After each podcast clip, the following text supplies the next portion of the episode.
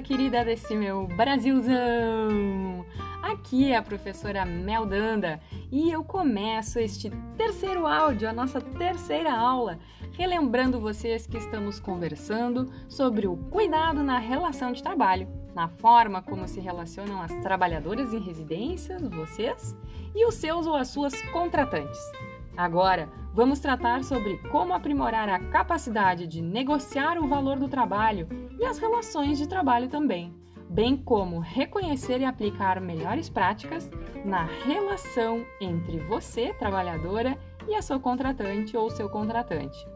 Como manter o profissionalismo num ambiente tão informal como a casa de alguém?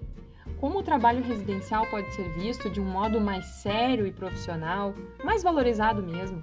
O que fazer quando a família insiste em dizer que você é como se fosse da família? Mas nem sempre funciona assim, né? Vamos buscar respostas para estes questionamentos, sempre olhando para a comunicação, para a forma como estas interações podem acontecer de modo mais igualitário e respeitoso para todas e todos.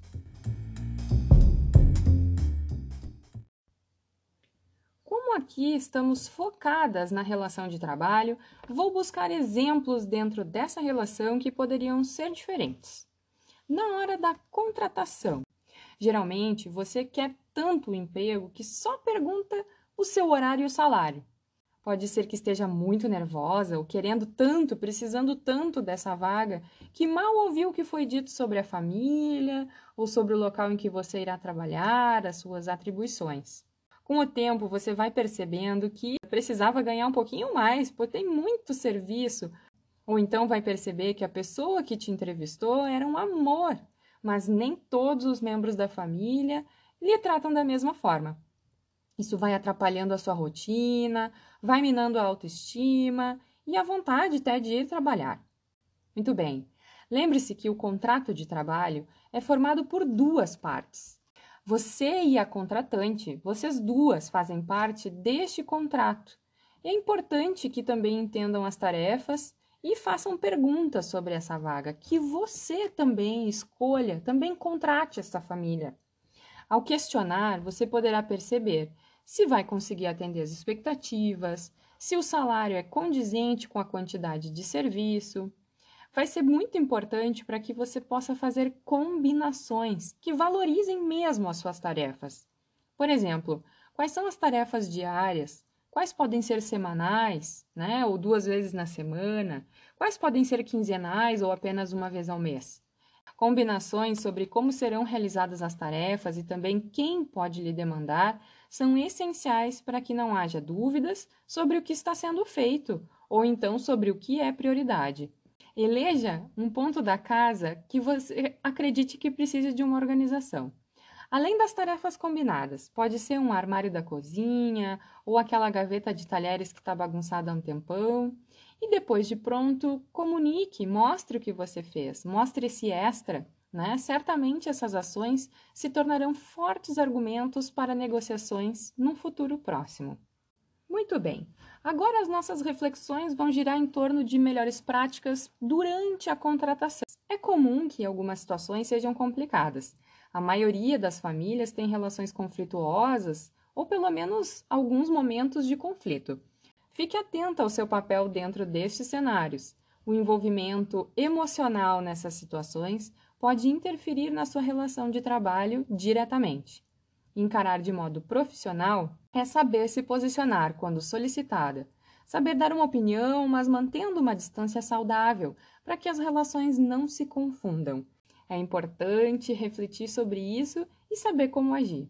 Todos podem ser muito atenciosos ou atenciosas e trazer para você aquela antiga história de que é como se você fosse da família, por estar na mesma casa há muito tempo, né? Mas a profissionalização dessa relação com certeza trazer mais segurança para você reivindicar as suas demandas, para dizer quando algo não está de acordo com as suas expectativas. Perceba que isso não quer dizer cara fechada, mau humor ou falar num tom mais ríspido. Pelo contrário, contribuir para um ambiente agradável é a sua missão, seja pela limpeza, seja pelo astral ou agilidade.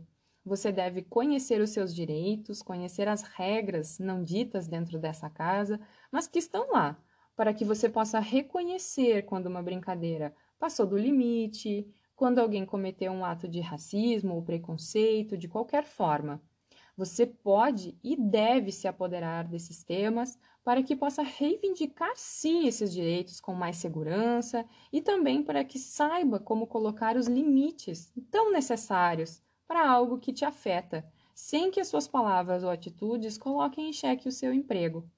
Uma das situações que mais resultam em conflitos é a hora de pedir um aumento.